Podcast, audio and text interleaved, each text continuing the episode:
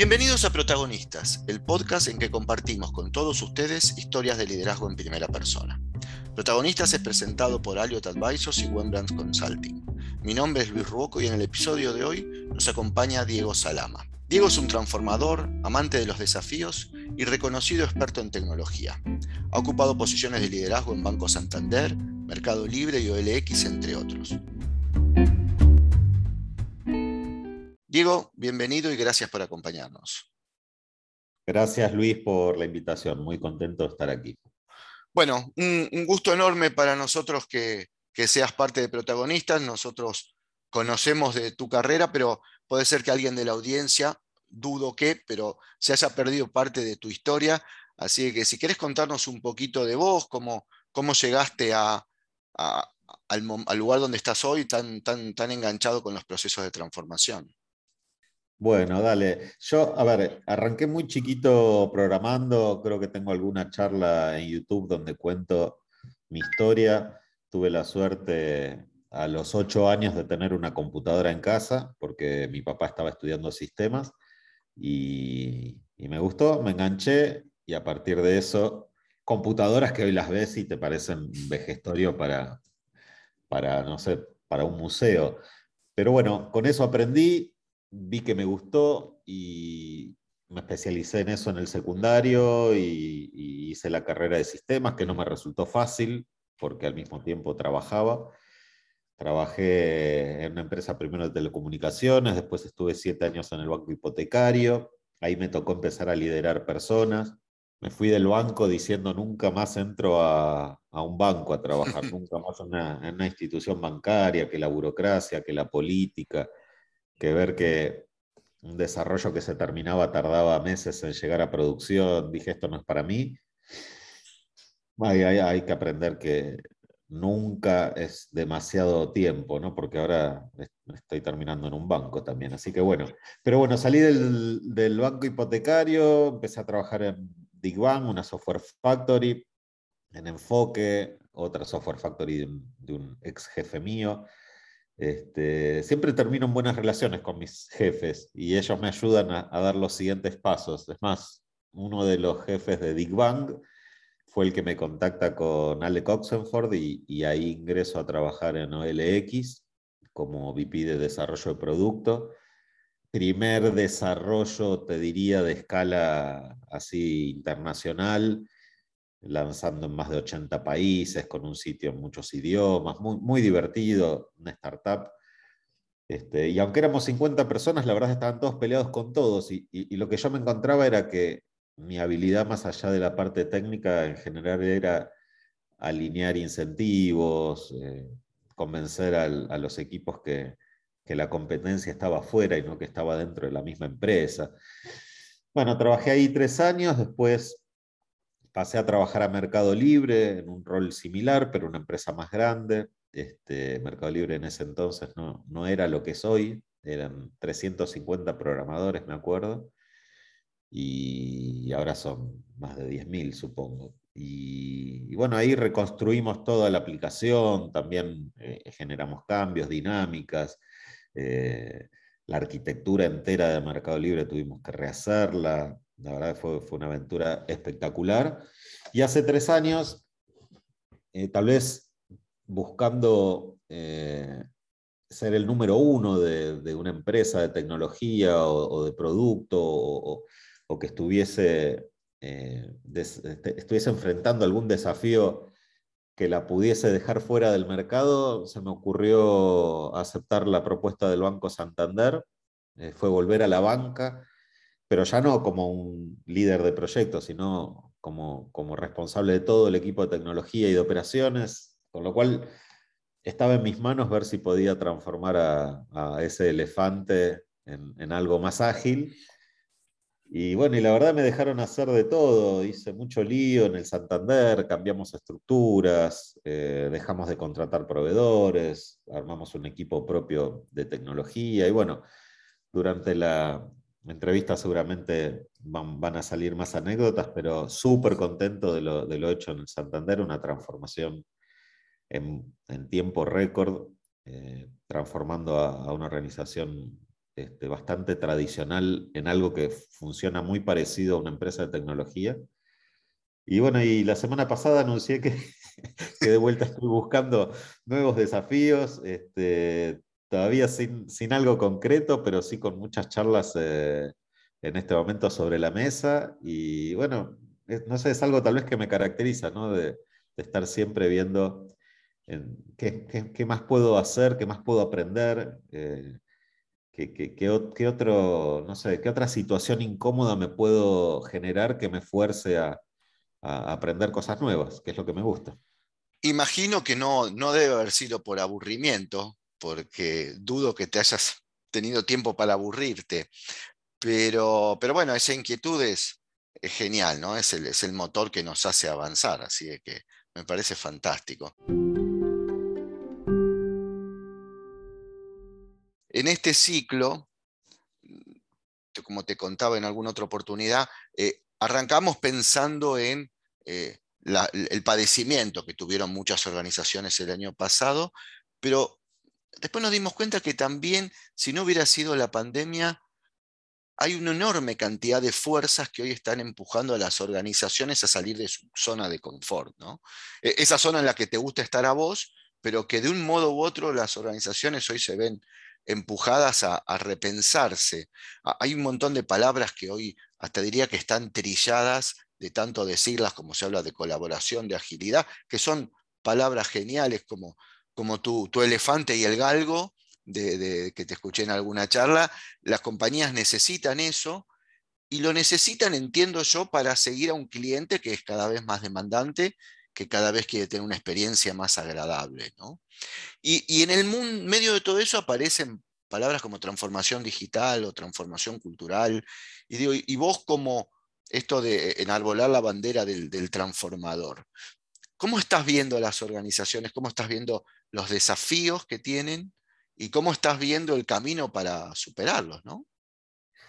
Sí, yo, realmente soy muy crítico con, este tema, con lo que está pasando. O sea, te cuento, el término de transformación digital, por ejemplo, ni en OLX ni en Mercado Libre lo había escuchado jamás. O sea, las empresas que ya piensan de otra manera ni hablan de eso porque lo, lo, dan por hecho. Y en otras organizaciones, que era lo que me pasó en Santander, supongo que debe pasar en, varias, eh, no se sabe muy bien a qué se refiere lo de transformación digital. No sé, es ¿Qué es? ¿Cambiar el, Office y, poner Office 365? ¿Qué es? ¿Poner algo en la nube? ¿Qué es? ¿Organizarnos en lugar de, por jerarquías, armar eh, células, mesas de, mesas de trabajo? Eh, escuchaba hablar de las mesas ágiles en, en Santander y cuando iba a ver qué era una mesa ágil, hace tres años era un grupo de personas que no colaboraba que no dialogaba, que no trabajaba ágilmente, pero sí es cierto que estaba en una mesa. Pero, o sea, no, no, o, otras organizaciones, ¿no? Que, de repente escucho, bueno, necesitamos transformarnos, vamos a generar el área de transformación. Y, y para mí no funciona así. Para mí, si vos generas el área de transformación, es como generar el área de, como, no sé, el área de, investigación. Si vos querés que todos investiguen, el área de buen comportamiento, querés que todos se comporten bien. El área de transformación, no, en este momento toda la organización tiene que transformarse. A mí me gusta mucho más cuando, cuando una organización agarra y se la juega y dice, bueno, en lugar de hacer un proyecto piloto con otra metodología, no, me embarco de cabeza y a fondo a tratar de hacer de que, de que nuestra cultura realmente se transforme, y no por la transformación en sí misma, sino por lo que decís vos. El tema es dejar de perder tiempo con burocracias y procesos que no le suman ningún valor al cliente. Porque mientras la empresa está con procesos largos, tomando decisiones, con política y con todo trabado, hay un competidor afuera que no tiene esos problemas y enseguida le está dando valor al cliente. Con lo cual, ya es un tema de supervivencia, no, un tema de estilos. y nada, yo, creo que, yo creo que está faltando a veces un poco eso, ¿no? La convicción de los líderes en las organizaciones de que, de que el cambio hay que hacerlo a fondo y que no se puede hacer desde un costadito. Sí, quizás en muchas charlas que hemos discutido este tema, la transformación, cuando se habla de transformación digital, aparecen sobre la mesa temas quizás más palpables, más visibles, que a veces hasta es lo absurdo de una mesa y para poder poner algo que la gente lo entienda, lo vea visible y vea que se provocó un cambio, porque claramente es mucho más fácil con lo tangible provocar cambios que con el cambio del comportamiento en sí mismo. Lo que pasa es que si no cambia el comportamiento, todo lo tangible no sirve para nada. Es decir, no es una, tener una mobile app lo que te va a hacer digital, ¿no? sino es un pensamiento distinto.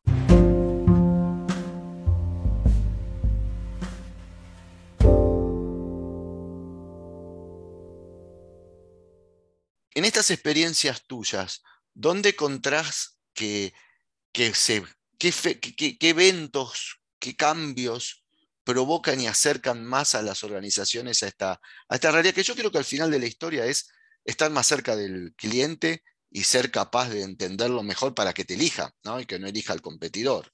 Pero, ¿qué, notas vos que te ha servido más para provocar esto? Es buenísimo eso que preguntas, porque es cierto, ¿no? Eh, todo esto para lograrse se requieren cambios de comportamientos. Y los cambios de comportamientos yo no veo que sucedan si uno no introduce algo de, tensión y de incomodidad a la dinámica habitual. O sea, mientras no haya un poquito de tensión, algo distinto, una variable distinta, la gente no, no cambia su comportamiento. Entonces, mis métodos que, han resultado, hay otros que no me han funcionado, pero en general lo que me funciona es si yo veo que dos áreas, por ejemplo, no están colaborando entre sí, bueno, cambio la estructura, ya no son más dos áreas, ahora son una. O si veo que, eh, este, que los incentivos están desalineados, bueno, ahora tienen los mismos incentivos, no sé, riesgos y negocio, riesgos quiere eh, que haya la menor cantidad de pérdidas, negocio quiere vender lo más posible. Bueno, ¿saben qué? negocio también va a tener un objetivo de disminuir riesgos y riesgos también va a tener un objetivo de aumentar negocio. Y, las cosas empiezan a alinearse. O, gente que dice, la gente del equipo A dice, la gente del equipo B es malísima. Y los del B dice que la gente del equipo A es malísima. Bueno, ¿saben qué? Los mezclamos. Ahora son... un solo equipo. Dos, o dos equipos distintos, pero con individuos que antes venían del A y del B. Y, ya, está. se derriban un poco esas cosas. O, los que dicen, nos ha pasado, eh, hay algo que hizo el CEO de Santander hace pocos meses que es muy interesante, a todos los gerentes de tecnología que criticaban cómo el gerente de al lado manejaba las situaciones, les cambiamos los proyectos a todos. Entonces, cada uno heredó aquel proyecto que decía, yo lo haría distinto. Bueno, sabes que ahora lo podés hacer, ahora es tuyo. Así que, y, rotamos todo y eso generó esta tensión que yo te digo que hay que, hay que insertarla, no se genera naturalmente. Hay que insertar esta tensión y esa tensión produce cambios. Y en general son buenos. Y, si algún cambio no es positivo, hay que volver a hacer otro cambio. Este, pero pero esa, esa, dinámica y eso de probar y tratar y equivocarse este, y corregir eh, no es solamente en los productos, es también en las estructuras y las personas de las organizaciones.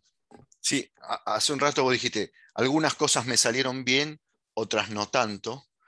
Eh, hacer este tipo de cambios provocadores implica correr riesgos, por supuesto.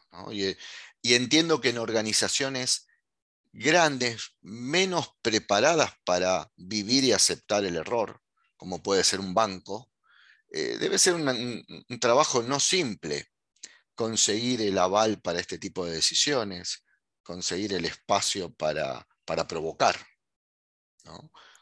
¿Cómo ha sido? Porque digo, uno se imagina visto desde afuera, ¿no? Uno se pone, vos sos el protagonista hoy y yo soy el espectador. Y yo como espectador digo, y en, Mercado Libre seguro que era fácil cambiar y en Santander no. Esas cosas que uno tiene esa lectura equivocada de la realidad, ¿no? Pero ¿Cómo das esos saltos, no al vacío, pero saltos disruptivos al menos?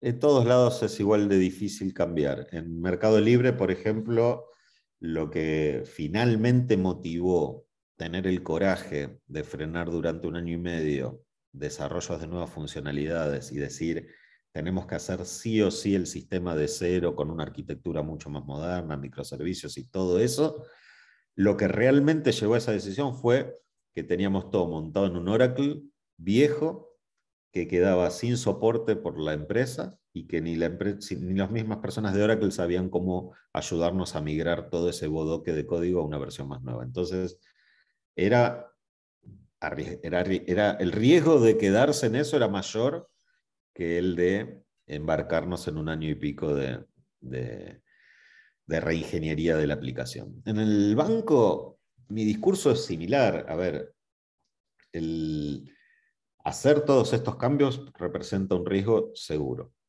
El riesgo de no hacerlos para mí es más grande.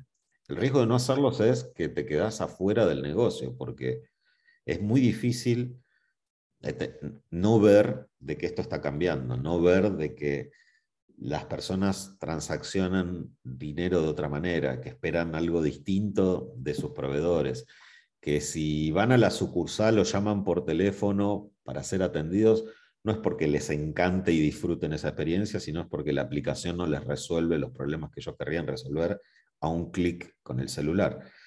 Entonces, es cierto que representa riesgos hacer todos estos cambios, pero para mí es mayor el riesgo de no hacerlos. Y una vez que eso es expuesto y es presentado y es aceptado, y bueno, es, más fácil alinear a toda la, organización. Sí, ojalá uno encontrara la fórmula. Quizás vos has estado más cerca de esa fórmula. Indudablemente, cuando las organizaciones se enfrentaron el año pasado a una disrupción tan grande en el negocio como fue el, confinamiento y, trabajar desde la casa, eh, esa crisis se les puso delante de los ojos y tuvieron que salir a cambiar. ¿no? A veces a las organizaciones les cuesta cambiar cuando no viven en forma tan directa las cosas, ¿no? Y, y se dan un espacio para esto que decís vos, evaluar el riesgo de no cambiar, ¿no? Pero siempre pareciera que se tiene más miedo a cambiar que a no cambiar. Sí, debe ser un tema de comportamiento humano, ¿no? Pero bueno, fíjate, en Santander cuando, cuando comenzó la pandemia, eh, si bien tuvimos que salir corriendo a comprar notebooks y hacer algunos ajustes a, la infraestructura y, la conectividad y etcétera, el tema de los proyectos que ya veníamos priorizando, de estos que arrancamos 600 y elegimos finalmente 10 o 20 importantes, no cambió ninguno. O sea, ya la estrategia que teníamos pre-pandemia era exactamente en cuanto a producto y a cuanto a, qué servicios debía mejorar el banco, eran exactamente los mismos que la pandemia.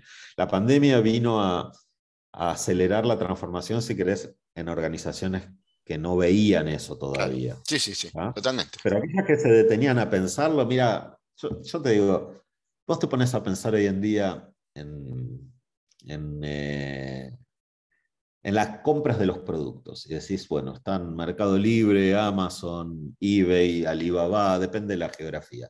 Cuatro o cinco empresas que, más allá del, retail tradicional, son las que conglomeran el e-commerce. Después, transporte. Antes tenías cientos de cadenas de radiotaxi y remiserías. Bueno, están surgiendo los Uber, los Cabify, dos o tres aplicaciones, no más que eso. El Morphy. Antes llamabas a los restaurantes para pedir el listo. Ahora es Rappi, pedido ya, Globo, dos o tres aplicaciones. El streaming. Eh, Tener Netflix, eh, Prime Video, HBO.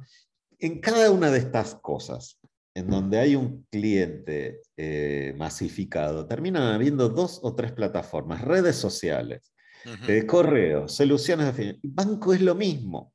La banca en, unos años vas a tener dos o tres aplicaciones y la propuesta, el producto del banco, el, préstamo personal, el plazo fijo, el producto de inversión, el seguro, va a ser una fila más en, un listado de ese marketplace. y vas a decir, bueno, ¿qué seguro contrato? El 1, 2, 3, 4, 5. Uno está dado por un vendedor, que es un banco, el otro está dado por otro vendedor, que es otro banco. Va a terminar así. Entonces, este, es, eso creo que es lo interesante que está, que está revolucionando a esta industria, también a la educación, también a, la de los combustibles. O sea, es súper interesante. Entonces, si, si tu negocio no tiene que ver con estas industrias, si vos tenés una empresa de catering, y tal vez no hace falta que hagas transformación digital, tal vez hace falta que, hagas marketing digital.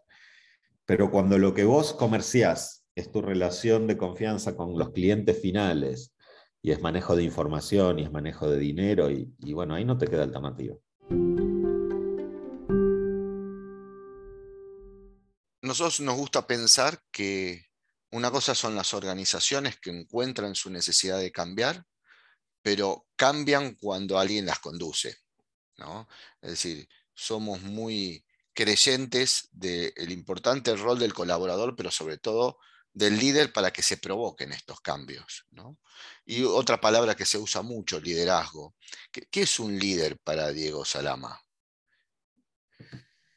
Es interesante. Yo creo que un líder es una persona que, que logra motivar a, su alrededor a otras personas a que actúen de una manera que probablemente no lo hubiesen hecho si, ese líder no, mostraba el camino. O sea, tiene que ser alguien que despierte motivación, que, que contagie pasión. O sea, no sé, siento, mira, y digo la palabra siento en lugar de pienso, siento que el líder hace sentir más a los colaboradores que pensar, es algo más emocional que racional.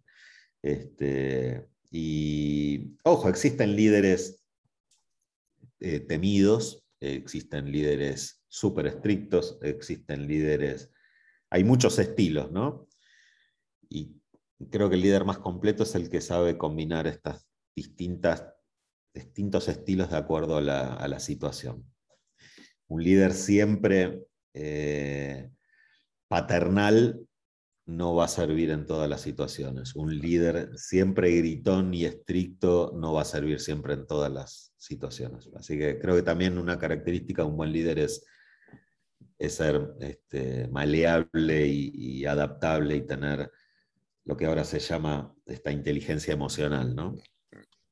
Sí, bueno, yo creo que ese salto que da la organización al final lo dan los miembros de la organización, porque se termina siendo la organización su gente, ¿no? Y, para darlo, y para correr el riesgo, para empezar a hacer las cosas distintas, y tiene que seguir a alguien que, que le cuente buenas noticias o que le cuente que se va a estar mejor, ¿no? Creo que el ser humano siempre, y esa que es quizás lo distintivo de, de nuestra especie, que siempre alguien fue capaz de agruparnos para provocar cambios, para provocar sociedades, para generar comunidades. Y, quizás es ese líder, yo te escuchaba hablar desde esa pasión y ese sentimiento, creo que deben ser dos rasgos importantes. Hace un rato vos hablaste de que muchos de tus jefes fueron parte de tus propios procesos de cambio, ¿no? O te acompañaron en, en tus cambios. ¿Qué has aprendido de, líderes que te marcaron? La mayoría de mis, de mis jefes eh, hoy, hoy los considero amigos. La mayoría de los jefes que tuve en distintas empresas son personas con las que hoy salgo a tomar un café y, somos amigos. Eh, a ver, de, cada uno aprendí cosas, así como de cada una de las personas de, de, mis equipos, de las personas que me reportaban, también aprendí cosas. Te diría así como para, si tengo que, marcar a, los que más, este, más me malearon en la persona que soy, mi primer jefe de cuando yo era chiquitito fue mi papá. Y es una de las personas de las cuales aprendí muchísimo. Después en el banco hipotecario tuve un jefe, Marcelo, que, que, hoy todavía somos amigos. La semana pasada fui a comer un asado a la casa y nada, amigazo de toda la vida. Mariano y Pablo en Digban. Mariano es el que me contactó con OLX. Dani Rabinovich en Mercado Libre. Eh, estoy viendo a ver si vamos a, cenar. Con él tuvimos este, momentos súper intensos y también desacuerdos súper grandes. Recuerdo que él me decía que yo era un excelente manager en los tiempos de paz, pero que no era el mejor manager en los tiempos de guerra. Él quería que yo patee más el tablero. Y no, lo entendía lo que decía, porque yo decía, yo consigo las mismas cosas sin patear el tablero. Y, la verdad que tenía razón. O sea, lo, aprendí más tarde, de que, de que hay situaciones en que hay que buscar la incomodidad también, incluso personal. Este, y que está bien, digamos, que está bien discutir. No está bien pelearse, no está bien eh, bastardear a la otra persona o humillarlo o hacerlo sentir mal, pero discutir es súper es, sano en las organizaciones. Yo creo que una organización que no genera espacios de discusión es una organización que no tiene chances. Este, no hay que minimizar las discusiones, hay que minimizar, si querés, las peleas no constructivas. o hay que aprender a conseguir acuerdos, ¿no? Porque es otro desafío grande, discutir y después poder comprometerse en una de las de los caminos, ¿no? Sí, sí, bueno, ahí hay también un término interesante que se discute, se discute, se discute y después en algún momento hay que llegar a, la situación de, aunque sea disagree and commit, quiere decir, ¿sabes qué? Tal vez no estoy de acuerdo, pero no es que me muero si hacemos eso que estás proponiendo vos. O sea, puedo vivir con ello, así que me comprometo a acompañarlo, si bien no fue mi idea o si bien no es lo que yo elegiría, pero está bien, me comprometo y lo, y, lo defendemos todos en equipo como si lo hubiésemos como acordado entre todos.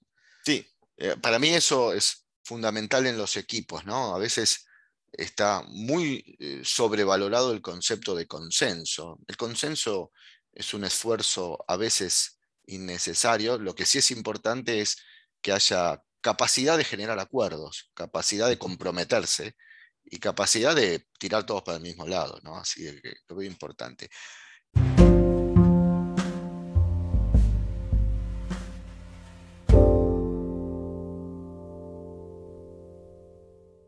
Estás empezando por decisión propia una nueva etapa que no sabes a dónde va. Pero, ¿qué estás imaginando del futuro tuyo, del futuro de las organizaciones, del futuro de los líderes? Del futuro mío, eh, espero primero tener uno o dos meses de descanso. Pensaba ir a Mendoza, a probar algunos vinos, después hacer algún viajecito, pero mm, mi futuro va a seguir estando relacionado a proyectos en donde la tecnología, eh, el desarrollo de productos, eh, seguramente productos B2C, que es lo que a mí me gusta, o sea, eso va a estar presente, no me voy a dedicar algo que no tenga que ver con, mi profesión, porque la verdad que la amo, me encanta. Este, supongo que voy a estar buscando desafíos también o regionales o globales, probablemente no, no acotados a la Argentina. Es algo que, que me, me planteé varias veces en el pasado y nunca se dio la, la, oportunidad de hacerlo, no habían nacido mis hijos. Bueno, creo que, que tengo ahora una segunda oportunidad de, hacer una experiencia de ese estilo. Sobre el liderazgo en general, eh, bueno, lo que yo estoy viendo, leyendo y aprendiendo es que, que, viene, viene también una transformación en ese sentido. Se están cada vez valorando más los líderes cercanos, los líderes que admiten sus, sus debilidades, los líderes que empatizan, los líderes como, como orientadores, como guías y no como sabelotodos. que, a ver, es una organización con un líder sabelotodo está muy limitada, ¿no? Porque por más genio que sea esa persona, es un cerebro y no son miles. O sea, mejor Mejor tener un, genio, pero eh, dispuesto a, escuchar las ideas de los miles que lo siguen, porque este, si no te perdés un montón de alternativas. Creo que viene una, una, tendencia de líderes de ese estilo. Creo que sería interesante no irse para el costado del, del eh, laissez-faire, se llama, ¿no? el líder que deja hacer todo, el líder que es súper paternalista y que no exige y que no genera estas incomodidades de vuelta. Yo creo que en la incomodidad está el crecimiento. Es como cuando uno entrena un deporte, ¿no? Te, te duelen los músculos cuando entrenas, pero es parte de que, de que el músculo crece. Y, cuando uno anda en bicicleta se cae. El chico que nunca se cayó de una bicicleta no sabe andar en bicicleta. o sea, es imposible. Bueno, esas cosas este, me, me, parece que está bueno. Y en las organizaciones, eh, la verdad que estoy ansioso por ver qué es lo que pasa. Yo veo una tendencia maravillosa de, empresas de tecnología eh, creciendo y tomando las posiciones de las empresas más rentables del mundo, lo que antes eran, eh, no sé, automotrices, bancos. Eh, bueno, nada, ahora está claro que la tecnología es, es oro Creo que todas las empresas, todavía las que no lo saben también, son de alguna manera de tecnología, aunque no vendan software, este, porque para lograr sus metas principales requieren eh, la tecnología. Con lo cual, para mí y para los que han elegido mi profesión, creo que se vienen unos años eh, súper interesantes, súper interesantes. Vamos a estar este, con posibilidades de colaborar en, en todas las especialidades que existan en la industria. A, mí me gusta mucho cuando eh, eh, la, suerte que nos ha dado protagonistas de hablar con distintos líderes. Eh, muchos han coincidido contigo en el futuro del, líder vulnerable, ¿no? del líder que acepta, pero además también del líder que aprende. ¿no? Pero yo creo que si hay algo que nos le hace falta a los líderes y a las organizaciones a futuro es aprender, porque todo el tiempo cambian cambia el contexto, cambia la realidad, ¿no? Y entonces la capacidad de aprendizaje me parece que, va a ser algo fuerte. Yo ya te robé mucho más tiempo del que esperaba, te agradezco muchísimo. Me gustaría quedarme con una última reflexión, a ver qué te parece. Vos hablaste de qué opinas de tus jefes y, y el buen recuerdo que tenés de ellos. ¿Qué crees que deja Diego Salama en sus equipos cuando ahora se está yendo del Santander ¿Y, cómo se van a acordar el resto de tus equipos de lo que fue trabajar con Diego? Yo, creo que dejo, en la mayoría de los casos, deben haber, excepciones, pero dejo, dejo un lindo recuerdo, dejo un recuerdo de, una persona que me, me, lo decían en estas reuniones finales que estamos teniendo, de semi despedidas, me dicen, Diego, veníamos a una reunión con algo para presentarte que estábamos súper convencidos de que íbamos a ir y vos caías con dos o tres comentarios que nos lo dabas vuelta y decíamos, no puede ser, ¿cómo puede ser? ¿Por qué no nos dimos cuenta nosotros? O sea, creo que eh, les voy a dejar esa semilla de la curiosidad, ¿no? Y que está relacionado con esto que decís vos de, del ser humano curioso que está siempre en búsqueda de seguir aprendiendo, ¿no? Sin curiosidad no aprendes. Y, este, y es cierto lo que decís. Hace, hace siglos nos educaban, eh, bueno, en la educación clásica, ¿no? De la primaria, la secundaria, la universidad, y después, pa, salí y anda a ejercer el resto de tu vida. En un contexto que no cambia, eso es válido. En un contexto que cambia cada cinco años, eh, eh, ya no funciona así ese modelo. Lo que nos tienen que enseñar de chiquitos es a cómo estar siempre curiosos, siempre buscando aprender y en nuestra ya no es listo, trabajo con los conocimientos que adquirí los primeros 30 años de mi vida, no, es cómo hago para esto seguir este, circulándolo, porque la realidad va cambiando.